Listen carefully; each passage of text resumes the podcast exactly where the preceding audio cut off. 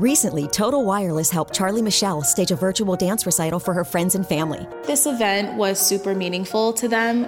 Because when you move to Total Wireless, you can get amazing devices on nationwide 5G. And with unlimited plans starting at $25 a month, you could save up to $1,200 a year. Thank you, Total Wireless, for helping me pull this off. Total Wireless. Do amazing. Compatible 5G device required. 5G network in limited areas. Month equals 30 days. Savings claim made when compared to four line postpaid plans of leading carriers 10 2020. See terms and conditions at totalwireless.com. Nada es más importante que tu familia, así que ¿no se merecen lo mejor? Eggland's Best te brinda un mejor sabor y nutrición. En comparación con los huevos ordinarios, Eggland's Best te ofrece 10 veces más vitamina E, 25% menos de grasa saturada y 6 veces más vitamina D, junto con ese sabor delicioso y fresco de granja que a ti y a tu familia les encanta. Todos queremos lo mejor para nuestras familias, entonces, ¿por qué no los mejores huevos? Porque la manera en que tú cuidas a tu familia no tiene nada de ordinario, solo Eggland's Best. Mejor sabor, mejor nutrición, mejores huevos.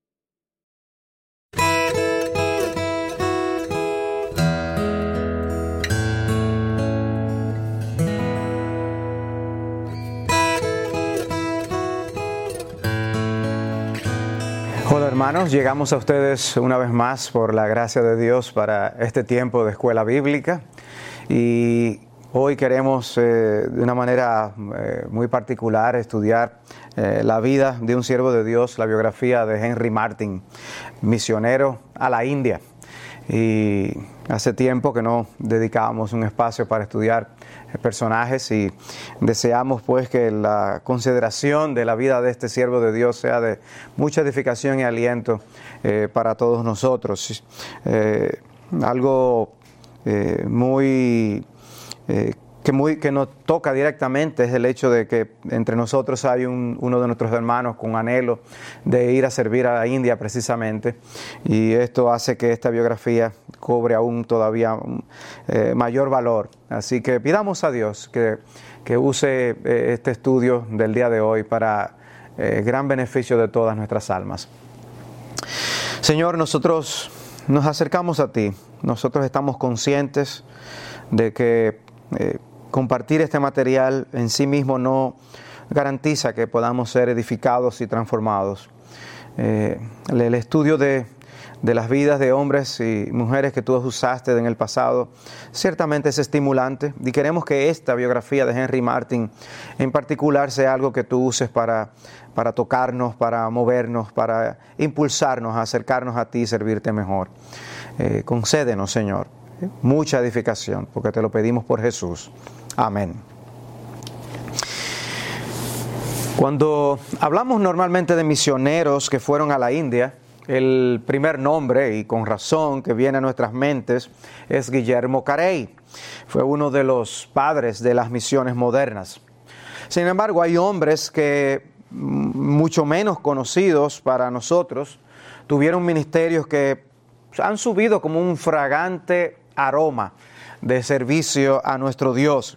Y Henry Martin fue uno de ellos. Y es por eso que eh, consideré tratar con ustedes su biografía, eh, para la que tres fuentes principales me han sido de, ayuda y apoyo. Primero, unos artículos de Neil Richards. Segundo, la biografía que escribió Jim Crow Marty sobre Martin. Y tercero, el capítulo del libro Cinco Misioneros Pioneros, eh, que trata sobre nuestro personaje en ese libro. Eh, estamos hablando del año 1781, como el año en el que nació en Truro, Cornwall, Inglaterra, eh, nuestro personaje Henry Martin. Eh, si ustedes pueden observar en el mapa, estamos hablando de la parte suroeste de Inglaterra, donde vivió en sus primeros años Henry Martin y de manera particular nació en Truro. John Wesley todavía estaba vivo en esos días, viajando, predicando en Inglaterra aún a sus 78 años y no era extraño que él visitara Truro. En 1789, cuando Henry Martin solamente tenía 8 años, Wesley visitó Cornwall. Um, Martin fue un joven brillante, él asistió a la escuela de gramática de Truro, y luego a St. John's College en Cambridge. Era muy bueno en matemáticas, llegando eh, un año a ser el primero en su clase. Su hermana Sally era un poco menor que él pero se preocupaba por la salvación de Henry eh, en gran manera. Y aunque al principio Henry se le oponía, después él mismo comenzó a leer la Biblia. Fue espiritualmente impactado de manera particular con la muerte de su padre y comenzó a tener interés en cómo prepararse para la eternidad. Fue una obra lenta, pero ocurrió. Henry Martin en un momento dado de su juventud había nacido de nuevo.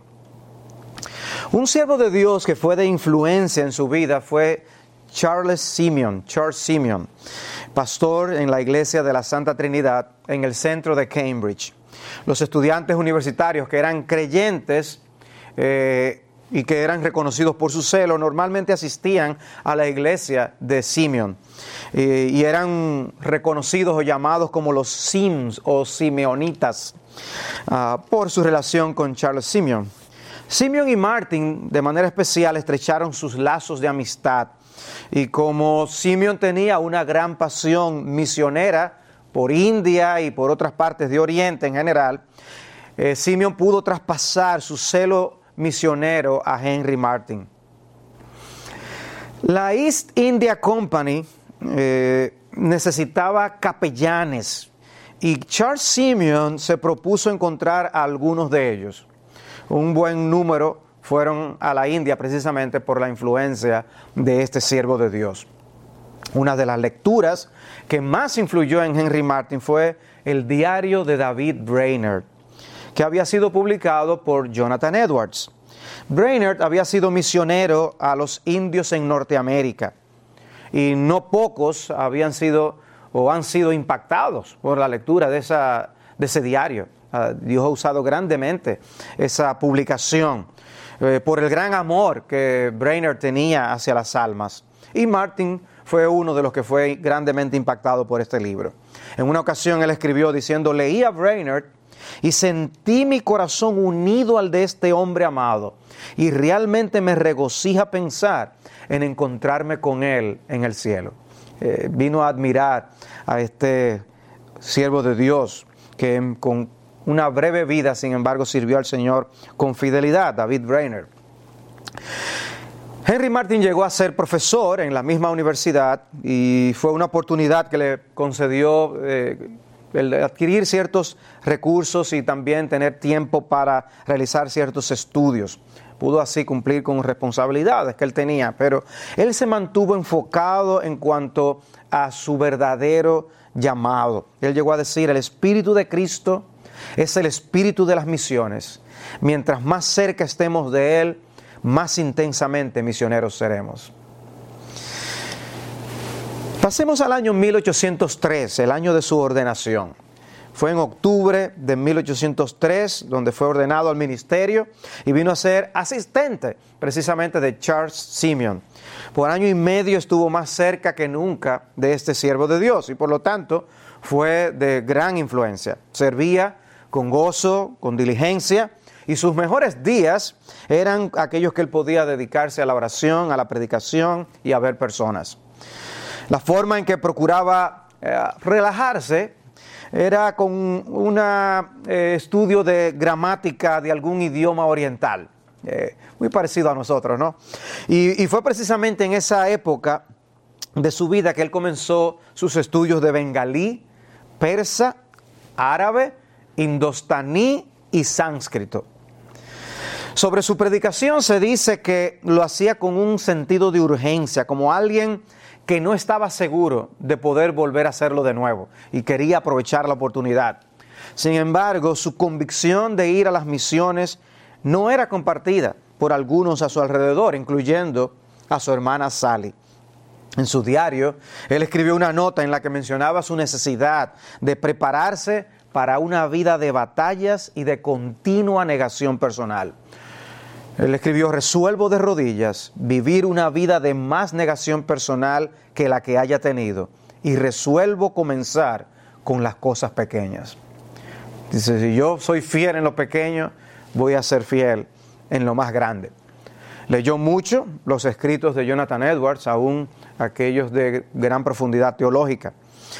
El ministerio de, de Simeon continuó forjando el corazón de Henry Martin. En febrero de 1803, en ocasión del día de su cumpleaños, él escribió, Hoy es mi cumpleaños y me avergüenza repasar mi pasado. Señor Jesús, vela sobre mí en medio de la calma engañosa. Concédeme cuidarme del letargo, no sea que éste termine en muerte.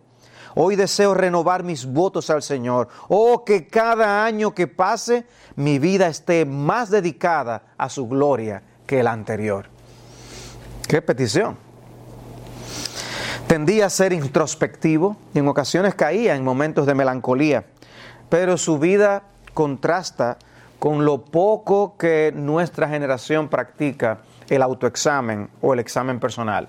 Él se examinaba a sí mismo con honestidad. Señor, ayúdame a hacer una diferencia para ti que sea completamente desproporcional a quien yo soy. Él estaba consciente de lo pequeño que era. Él estaba consciente de lo indigno que era, de lo incapaz que era pero al mismo tiempo estaba consciente del gran Dios al que él estaba sirviendo.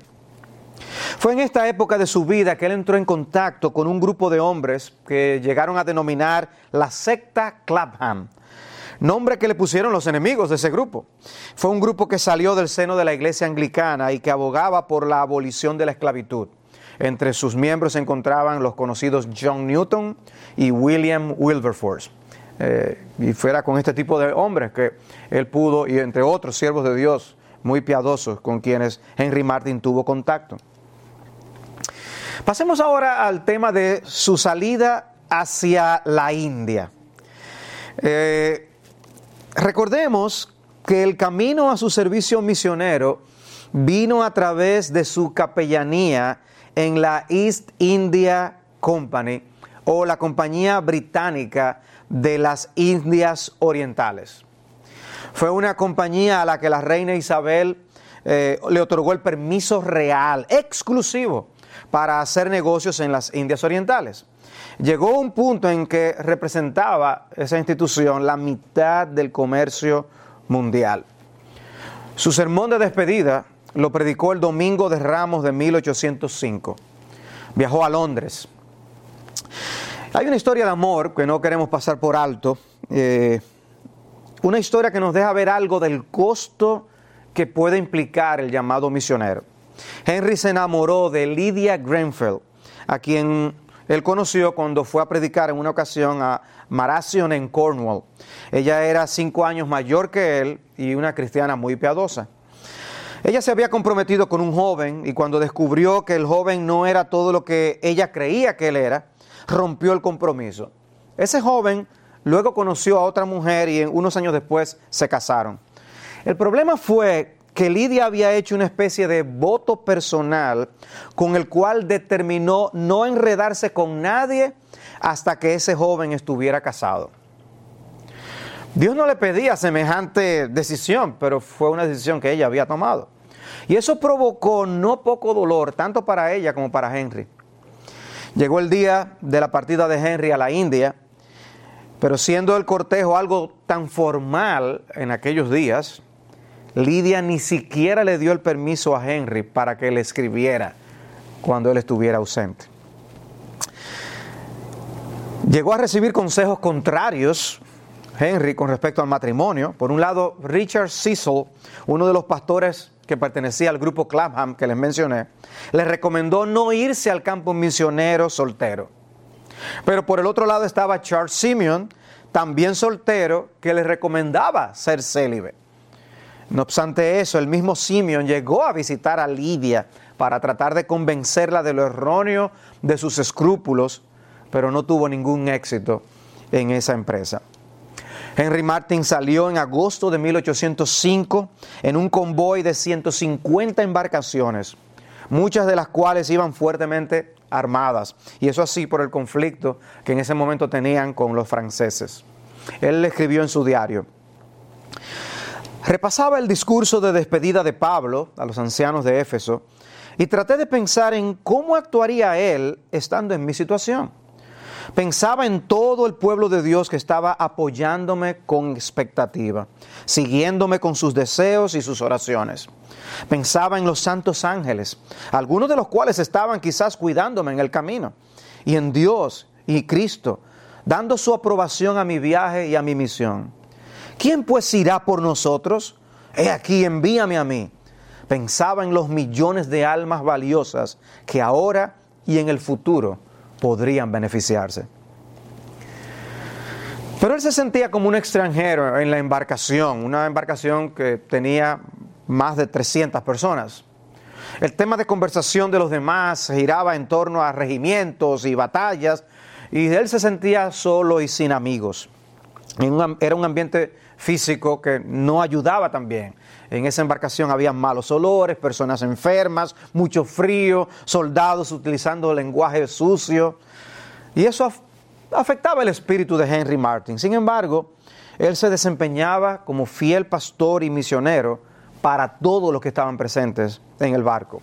Él llegó incluso a leer el progreso del peregrino con un grupo la, en la embarcación. Trataba de mezclarse con la gente tanto como le era posible no porque le fuera natural hacerlo, sino por la convicción que él tenía y el amor hacia ellos. Algunos llegaron a profesar fe y se unieron a Martin en tiempo para cantar himnos al Señor. El barco atracó en San Salvador, en Brasil. Eh, imagínense, salir de Inglaterra y, llegar a bajar y por las costas de Brasil. De allí Martin pasó, eh, dicen, las dos semanas más soleadas de su vida. Eh, Sabemos que en Inglaterra normalmente hay muchos días nublados y, él se encontró esto algo bien llamativo y extraño. Eh, ustedes pueden ver ahí en el mapa donde se encontraba Salvador de Bahía, era el lugar más o menos por el que ellos habían atracado. La siguiente parada fue Table Bay en Sudáfrica, donde el barco permaneció un mes. pueden ver el recorrido. Ah, hay un mapa en que yo les muestro cómo la bendición de hoy contar con el canal de Suez, si se quería ir a la India, como el gran recorrido que tenían que hacer. Pero no fue directo, como pueden ver en el mapa, sino que hubo esa parada en Brasil y luego siguieron y ahora menciona Sudáfrica. Uno de los regimientos desembarcó allí y pronto podían incluso escuchar sonidos de la batalla entre los ejércitos holandeses e ingleses. A Martin se le permitió desembarcar y ver a los heridos. También pudo compartir con un misionero holandés ya anciano. Martin le llegó a preguntar una noche si en algún momento dado él había llegado a lamentar una vida con tantas dificultades. A lo que el anciano le respondió con una, una sonrisa, no, no cambiaría mi trabajo ni por un reino. Una de las cosas que Martin hacía en el barco era continuar con sus estudios de indostaní. No era extraño encontrarle con personal nativo en su cabina practicando el conocimiento que él iba adquiriendo del idioma. Finalmente tuvieron a Ceilán a la vista, lo que hoy es Sri Lanka, eh, que por su posición y forma en el mapa ustedes pueden ver que parece una lágrima, le llamaban la lágrima de la India. Y Ahora pasemos a ver lo que fue la, su llegada a la India en 1806. El 16 de mayo de 1806 la embarcación penetró por el río Ugli y el delta del río Ganges y así hasta Calcuta. Fue un viaje que en total duró nueve meses. Para nosotros es difícil imaginarnos un viaje tan largo. Calcuta se hizo famosa por eh, los indianos o nabobs que vivían allí, que eran aquellos que se habían hecho ricos negociando con la Compañía Británica de las Indias Orientales. Eran personas sin religión, sin moral, con vidas ostentosas y que usaban a los bengalíes como si fueran objetos, objetos personales. El primero en dar la bienvenida a Henry Martin en Calcuta fue Guillermo Carey y pudieron desayunar juntos. ¿Se imaginan ustedes esa conversación de estos dos siervos de Dios sentados juntos? Martín pasó cinco meses en Calcuta. Él dormía y oraba en una antigua pagoda en Serampor, que llegó a conocerse como la pagoda de Henry Martin. Y aunque a él le molestaba algo el estar en un lugar que había sido habitado por demonios, decía él, Él sentía gozo al ver que donde antes ídolos eran adorados, ahora se oraba a Cristo, y lo cual él a veces hacía aún en, en voz alta. Sentía las tinieblas que les rodeaban en esa cultura. Un día salió corriendo de su pagoda hacia una pira funeraria, pero él llegó muy tarde para salvar a la viuda del muerto, la cual se había arrojado a sí misma a las llamas. Pero fue de esa manera que creció en él el deseo de predicarles al Dios vivo y verdadero y hablarles del amor de Dios en Cristo Jesús.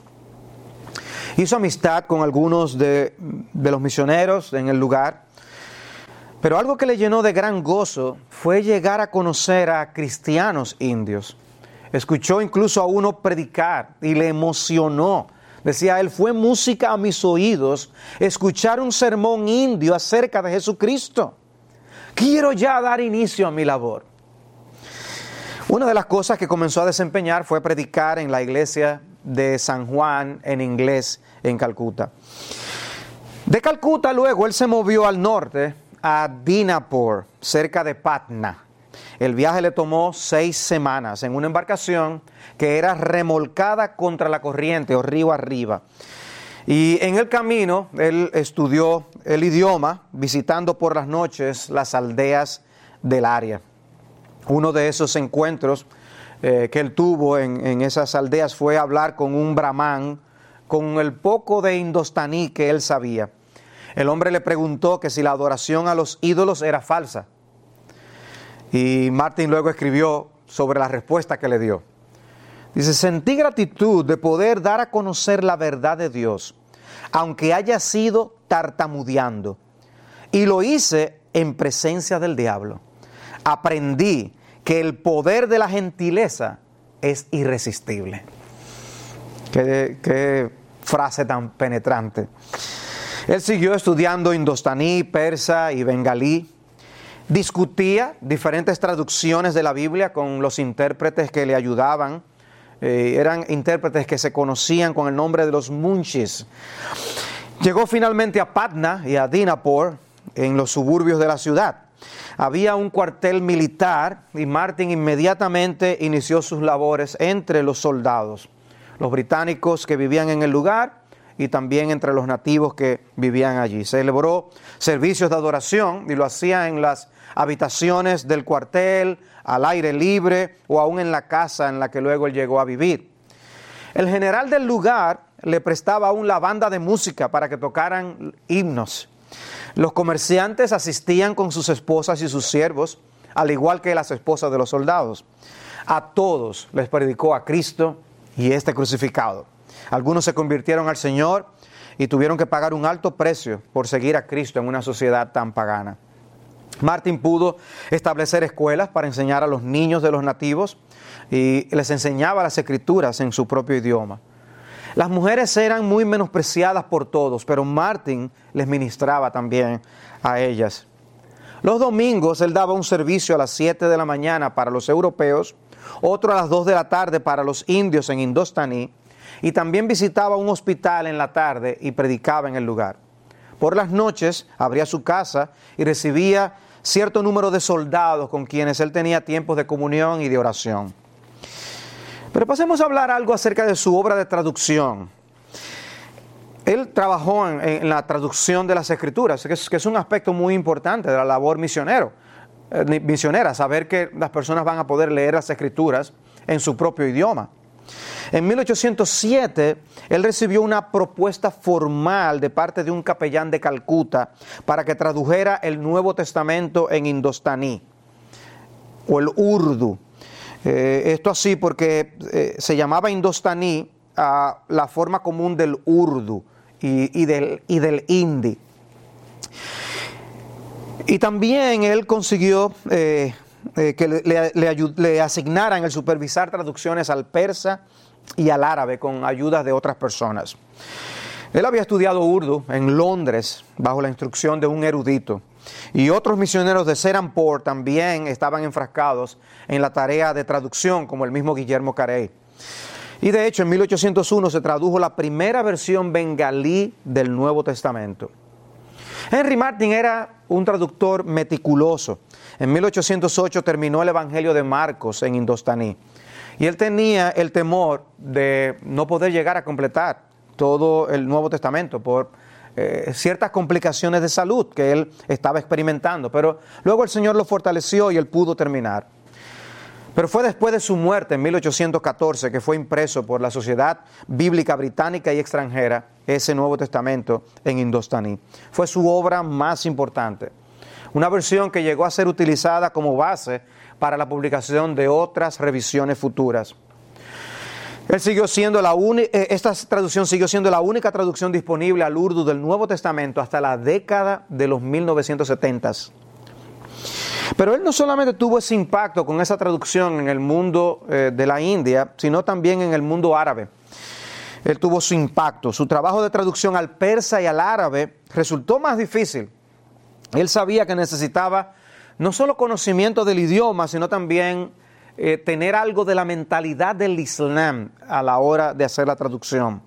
Y él leyó tanto como él pudo para poder comprender esa mentalidad, pero dependía en gran manera de sus dos ayudantes. Uno de ellos se llamaba Sabat, hombre con quien resultó algo difícil trabajar a causa de su temperamento.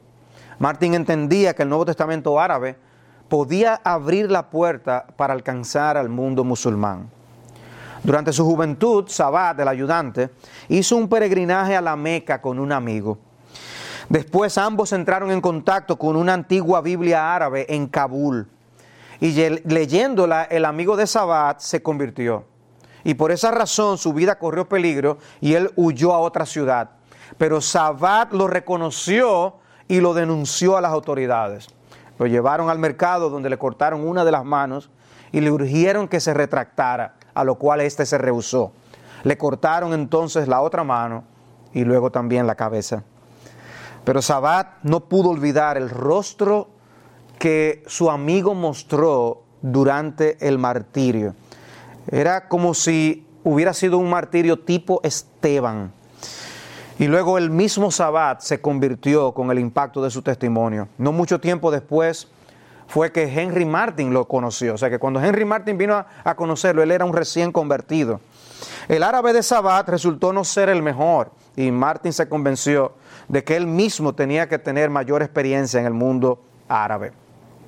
En 1809, Martin fue transferido por las autoridades militares desde Dinapur a Kanpur, que es actualmente Kanpur. Era un viaje de unas 300 millas encargado en una litera, en un palanquín. Y era un lugar, sin embargo, de gran importancia comercial y militar.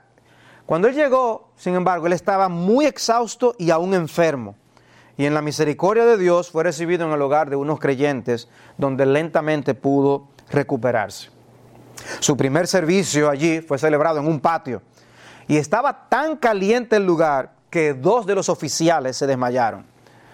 Luego también pudo reunir a las personas en la casa donde él vivía y retomó el trabajo de traducción y se le unió Sabat en aquel lugar nuevamente. La descripción del ambiente en su casa es una descripción maravillosa, con soldados leyendo la Biblia, escribas copiando traducciones, pilas de manuscritos, diccionarios, libros de gramática, asistentes, expertos y nativos pobres que habían profesado la fe buscando raciones diarias de arroz. Muchos pordioseros también llegaban a su casa casi todos los días. Y es posible que sea esto que le haya expuesto a la tuberculosis. Y uno se pregunta, ¿Culpamos a su trabajo por eso? Resulta que su hermana Sally en Inglaterra también estaba muriendo precisamente de esa enfermedad. Si no se enfermaba en la India, también podía enfermar en Inglaterra. En una ocasión predicó a unos 400 mendigos que reunió en su casa. Alguien que estaba presente lo describió, la escena, diciendo, eran jóvenes y viejos, hombres y mujeres, altos y bajos, unos hinchados, otros arrugados, algunos vestidos con harapos abominables, otros casi sin ropa, unos cubiertos de barro y otros de estiércol de vaca, unos con la cabeza calva o sarnosa, todos con una expresión facial dura, ya sea por mal genio o por temperamento. La temperatura estaba por encima de los 92 grados Fahrenheit, con el sol derramando sus ardientes rayos sobre ellos. Una condición difícil y allí estaba él, predicando el Evangelio a estas personas. Un grupo que, por cierto, no estaba para nada en silencio, sino que se mantenían haciendo gemidos, gritos y echando maldiciones que se podían escuchar mientras al mismo tiempo él les hablaba del Dios vivo y verdadero. En otra ocasión predicó a un grupo de musulmanes paganos y les habló de Sodoma y Gomorra. Y él registra eh, algo de esto. Dice, luego de terminar la narración de la caída de Sodoma, les dije, ¿no se arrepienten también ustedes y se vuelven hacia Dios? Fue una simple pregunta lo que pareció descender, fue esta simple pregunta lo que pareció descender con gran poder. Porque aunque ustedes no son como los hombres de Sodoma, Dios no lo quiera, ustedes también son pecadores. ¿No hay ladrones, fornicarios, iracundos y extorsionadores entre ustedes? Pueden estar seguros de que Dios está enojado. No les digo que quemará su ciudad, sino que los quemará a ustedes. Dense prisa, por tanto, y huyan de entre ellos. No dejes, no dejes tus negocios mundanos, no, sino las compañías pecaminosas. No sean como el mundo, no sea que perezcan con el mundo. No se demoren como los, no digan, mañana nos arrepentiremos. No sea que no tengan un mañana, arrepiéntate hoy. Solo entonces podrán, como Lot, sentarse en la colina, contemplar las llamas mientras están seguros, sentados en las colinas del cielo, contemplando las ruinas del mundo sin temor. Solo uno puede imaginarse el tono, ¿no? Con que él predicó de estas cosas. Para este tiempo ya Martin comenzaba a notar señales del avance de la tuberculosis en su cuerpo. Él sabía que no le quedaba mucho tiempo. Y al ver su condición de salud, el general del lugar pensaba que ya él se estaba muriendo y lo despachó hacia Calcuta. Martin se iba con la idea de que su ministerio allí no había producido ningún convertido.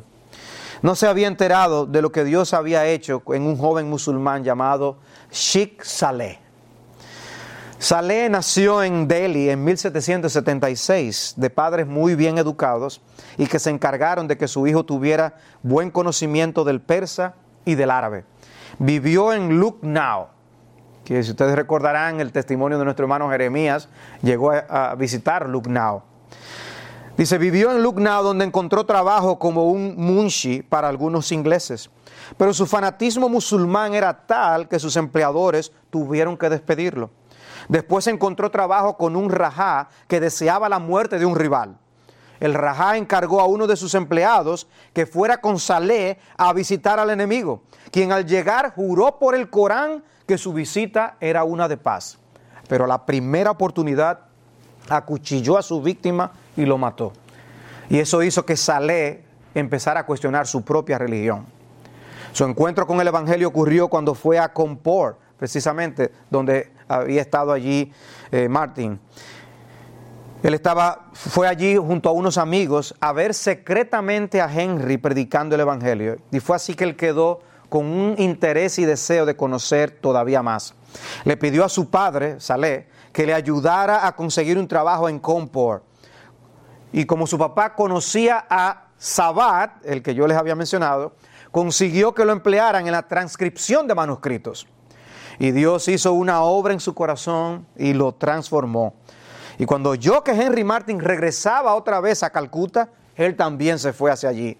Y después de recibir más instrucción en el Evangelio por personas aún conocidas por Henry Martin, fue bautizado con un nuevo nombre que significaba siervo de Cristo. Este joven terminó siendo ordenado en el ministerio en la Catedral de Calcuta, sirviendo con fidelidad hasta su muerte en 1827. Pero así dejó Henry Comport y el primero de octubre de 1810, donde no regresaría otra vez. Al llegar a Calcuta, él se refresca con el reencuentro con sus amigos, incluyendo uno que había sido asistente de Charles Simeon y que también vendría a ser misionero en Arabia. Sus amigos dejaron diversos testimonios de la manera en que Henry les fue de gran bendición. El Nuevo Testamento persa en el que Sabat le ayudó fue encontrado falto en varios aspectos. No siempre recogía el sentido del persa que, con el que hablaba la gente común. Y es así que él decide visitar Persia y mejorar su conocimiento del idioma para revisar el Nuevo Testamento. Y es así que él sale de la India. Su salida de la India, que ocurrió en el 1811. Su partida de Calcuta le llevó a pasar nuevamente cerca de Sri Lanka. Hacen una parada en Goa, donde visita la tumba de Francisco Javier, quien llegó a ser conocido como el apóstol de las Indias. De allí siguieron a Bombay o Mumbai. El gobernador de la ciudad, Sir John Malcolm, hablaba persa con mucha fluidez y fue de mucha ayuda a Henry Martin en, el trabajo que le estaba realizando. Este eh, gobernador le escribió una carta al embajador británico en Persia que decía, el señor Martin desea mejorar como erudito oriental. Ya él es excelente. Su conocimiento de árabe es superior al que cualquier inglés tiene en la India. Es un hombre de mucho conocimiento y alegre, muy entusiasta en su santa vocación. Fue estando en Bombay que él cumplió sus 30 años. Él escribió, hoy cumplo el año número 30 de mi inútil vida, la edad con la que David Brainerd terminó su carrera. Ahora tengo la edad con la cual el Salvador de los hombres comenzó su ministerio y con la cual Juan el Bautista llamó a una nación al arrepentimiento. Debo pensar bien y actuar con energía. Desde Bombay, Henry Martin tomó un barco hacia el Golfo Pérsico, hacia el pequeño puerto de Bushehr, y donde permaneció una semana para luego viajar a Shiraz, hogar de eruditos y poetas musulmanes. Allí él viviría durante todo un año. Había rumores que se habían esparcido acerca de este extranjero que estaba viviendo en medio de ellos y algunos decían que se trataba de un espía. Otros se preguntaban cómo alguien sin barba podía saber algo acerca de la fe. Pero algunos eruditos se sentaban a tomar café con él y a hablar acerca de las grandes preguntas de la religión. Se llegaron a publicar defensas de la fe musulmán para callar aún lo que Martin estaba enseñando. Uno de los eruditos musulmanes que vino a debatir con él era un reconocido maestro sufi. Los sufis son musulmanes místicos. El, el, hombre era considerado por sus discípulos como una especie de semidios. Pero lo que Martin dijo de este hombre después es, el verdadero estado de este hombre parece ser la desesperación. Martin defendió la divinidad de Cristo y su superioridad sobre Mahoma, aunque sus enseñanzas fueron recibidas con gran menosprecio. Pero él veía esas reacciones que las personas tenían a su enseñanza como, como un honor del cual él no era digno. El 24 de febrero de 1812, el Nuevo Testamento persa fue terminado.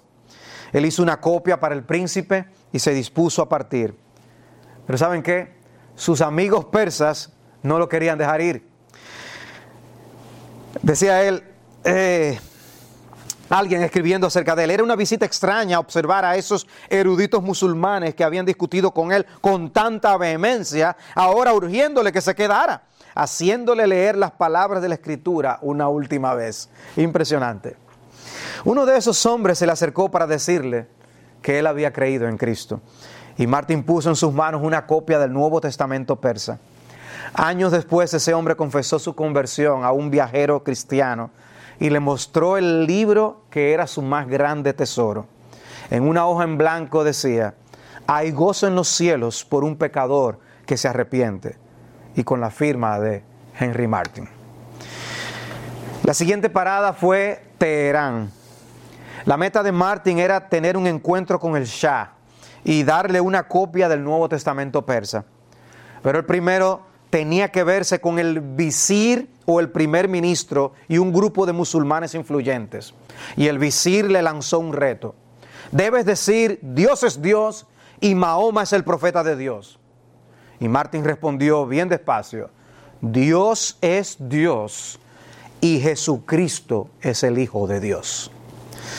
Sus palabras cayeron como una bomba y al día siguiente le dijeron que solo podía verse con el Shah con la mediación del embajador y por lo tanto tenía que irse a Tabriz, un viaje que le tomaba un mes a través de un terreno hostil y montañoso.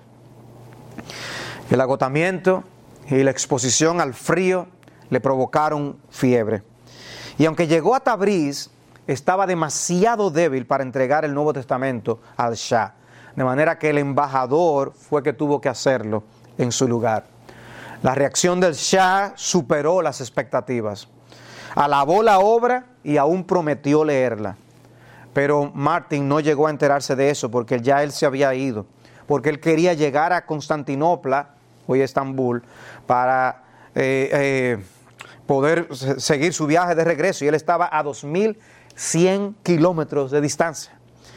Su viaje le hizo pasar por el monte Ararat, donde se posó el arca, y ese sería su viaje final.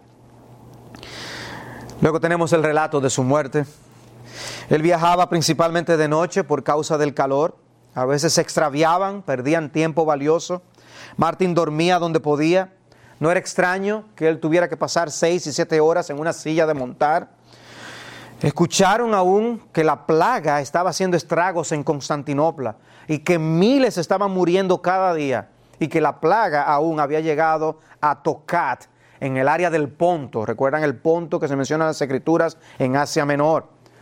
Una fiebre volvió a afectar su cuerpo y dice que le dolían hasta los ojos. Escribió una última carta a su amigo Charles Simeon, diciéndole que había pedido permiso para regresar a Inglaterra, esperando que Simeon no pensara que él se estaba rindiendo. Otra carta también era dirigida a la mujer que amó y que había dejado atrás en Inglaterra. El 6 de octubre, 10 días antes de su muerte, escribió en su diario diciendo que tuvo un descanso inesperado, porque el arriero o el mulero que, que, les llevaba no les daba reposo. Él dice, me senté en el huerto y pensé con dulce consuelo y paz en mi Dios, quien es mi compañía en medio de la soledad, mi amigo y mi consolador. Oh, ¿cuándo, ¿cuándo dará el tiempo paso a la eternidad? ¿Cuándo aparecerán los cielos nuevos y la tierra nueva donde mora la justicia? Finalmente llegaron a Tocat el 16 de octubre de 1812 y ahí murió Henry Martin. Un ministro armenio le dio sepultura teniendo 31 años de edad. Se levantó un pequeño obelisco que marca el lugar donde él está enterrado con palabras en inglés, armenio, persa y turco. He ahí el ejemplo de un hombre débil, dedicado y entregado completamente a su Señor y a la salvación de las almas. Un amigo dijo de él, el celo de Martín estaba templado por el amor y su amor vigorizado por el celo. Combinó el ardor con la prudencia, la seriedad con la alegría, su separación del mundo con un disfrute de sus gratificaciones legítimas. Otra cosa que le marcó fue su completo deleite en la oración y en las escrituras. Y, no es que nunca tuvo momentos de enfriamiento espiritual, pero nunca se sintió satisfecho cuando eso sucedía. Él escribió, oh, una hora con Dios excede infinitamente a todos los placeres y deleites de este mundo. Él sabía que iba a encontrar obstáculos en lo que él había decidido hacer, pero él también sabía que el Dios Todopoderoso, para el Dios Todopoderoso esos obstáculos eran demasiado pequeños confiaba en el Señor. dijo, he aquí, envíame, envíame a los extremos de la tierra, envíame a los difíciles, los salvajes perdidos del desierto, envíame de todo lo que se llama comodidad en la tierra, envíame a la muerte misma, si es para servirte a ti y promover tu reino. Gloria a Dios. Tenía un deseo intenso por alcanzar a los perdidos. ¿No debemos aprender algo de ahí? Su vida es una reprensión a nuestros descuidos y a la pesadez con que nosotros hacemos la vida cristiana. Podemos vivir más años que Él, pero en realidad son menos. En cuanto a la calidad de esos años vividos para la gloria de Dios y el bien de las almas. Cuando Martin se iba, Charles Simeon le pidió que se hiciera un retrato una, una pintura y que se la enviara. Y él llegó a hacerse tal retrato. Ese, ese retrato llegó después de la muerte de Henry Martin a Charles Simeon. Charles Simeon lo colgó sobre, su- sobre la chimenea en su casa y él decía a sus amigos cuando le visitaban, vean ahí a ese hombre bendito. ¿Qué expresión tiene en su rostro? Nadie me mira como lo hace él. Nunca me quita los ojos. Parece como si me estuviera diciendo, sé sobrio, sé ferviente y no pierdas el tiempo, no te distraigas. Simeón entonces miraría una vez más el retrato sonriendo, inclinando la cabeza y decía, y no perderé el tiempo, ni me distraeré. La vida del siervo de Dios, Henry Martin, misionero a la India. Quiere el Señor usar la vida de este hombre en nosotros. No todos son Henry Martin. No todos salen como él y Guillermo Carey y, y tantos otros como misioneros. Pero no es cierto que todos nosotros debemos tener este fervor y amor por Cristo que dio su vida por nosotros. No, es cierto que debemos examinarnos más a nosotros mismos y poner a tono nuestras vidas con lo que significa la gran salvación que hemos recibido. No, no es cierto que debemos pedir a Dios que ponga un deseo creciente por la salvación de los perdidos. No es cierto que podemos hacer más de lo que estamos haciendo. El Señor nos ayude y nos permita derivar lecciones duraderas de la vida de Henry Martin. Vamos a orar. Señor, te damos gracias por los siervos que tú has levantado a lo largo de la historia de la iglesia. Son ejemplos poderosos para nuestra enseñanza. No solamente te admiramos por lo que tú, oh Dios, eres capaz de hacer con débiles hombres, sino que también nosotros te pedimos que nos permitas cumplir con nuestro llamado en nuestra generación. Danos la fuerza, llénanos de tu espíritu, inclínanos hacia ti y inclínanos a hacer tu obra, porque te lo rogamos por amor a Cristo. Amén.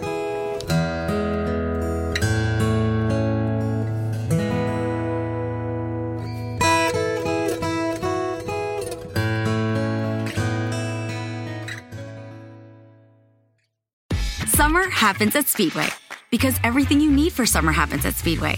Like drinks, drinks happen. The freshly brewed drink, the splashed over ice drink, the wake you up drink, the cool you off drink, the make your brain hurt for a minute drink. All poured however you want them, whenever you want them, all summer long. So on every hot day, you have something cold to sip. Speedway, summer happens here. And now, get any size fountain or speedy freeze for just 99 cents. Excludes maximum. Este verano, si buscas productos que hidraten y que te den una piel firme sin gastar una fortuna, cuenta con Olay. Primero elimina las impurezas con el limpiador Olay Collagen Peptide 24 Cleanser. Después aplica el hidratante Olay Collagen Peptide 24 Moisturizer en el lindo frasco blanco. Es libre de fragancia y en solo dos semanas notarás una piel más firme. Prepárate a lucir tu mejor rostro. Ahora obtén 2 dólares de descuento en ambos productos. Encuéntralos en tu tienda más cercana y en olay.com.